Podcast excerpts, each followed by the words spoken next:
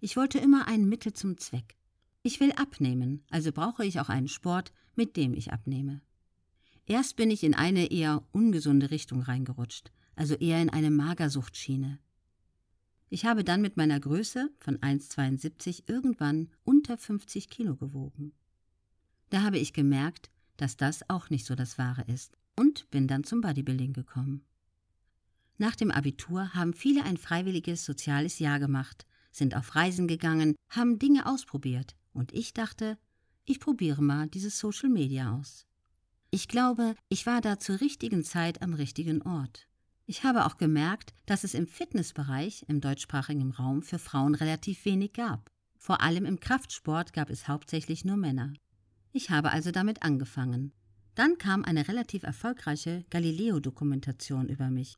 Und dann dieses drastische Vorher-Nachher-Bild aus einem relativ kurzen Zeitraum, das auf Social Media viral ging.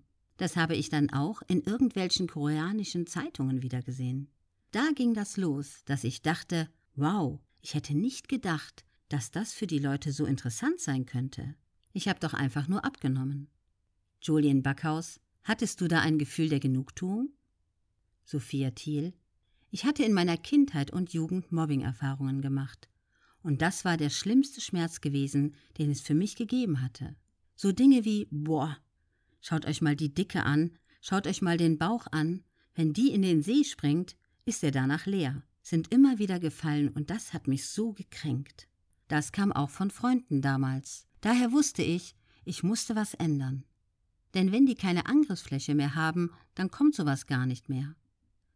Also war meine Fitnessmotivation eigentlich eher extrinsisch getrieben. Ich wollte nicht von anderen verletzt werden, ich wollte Anerkennung, Erfolg und Zuneigung haben. Julian Backhaus, bist du grundsätzlich ein ehrgeiziger Mensch? Sophia Thiel, meine Einstellung früher war, Sport ist Mord. Ich habe Sportunterricht zwar nicht gehasst, aber die Kondition war schnell weg und die Frustration kam ziemlich schnell. Deswegen habe ich damals nie wirklich die Motivation gefunden. Beim Tennis habe ich zwar auch immer auf Platz 1 gespielt, weil ich immer den härtesten Schlag hatte. Aber meine Luft blieb mir dann halt irgendwann immer weg. So habe ich gemerkt, dass ich im Tennis niemals Profi werden würde weil ich zu spät angefangen hatte und zu schlecht war. Bei allem, was ich tat, wollte ich immer das Maximum ausreizen.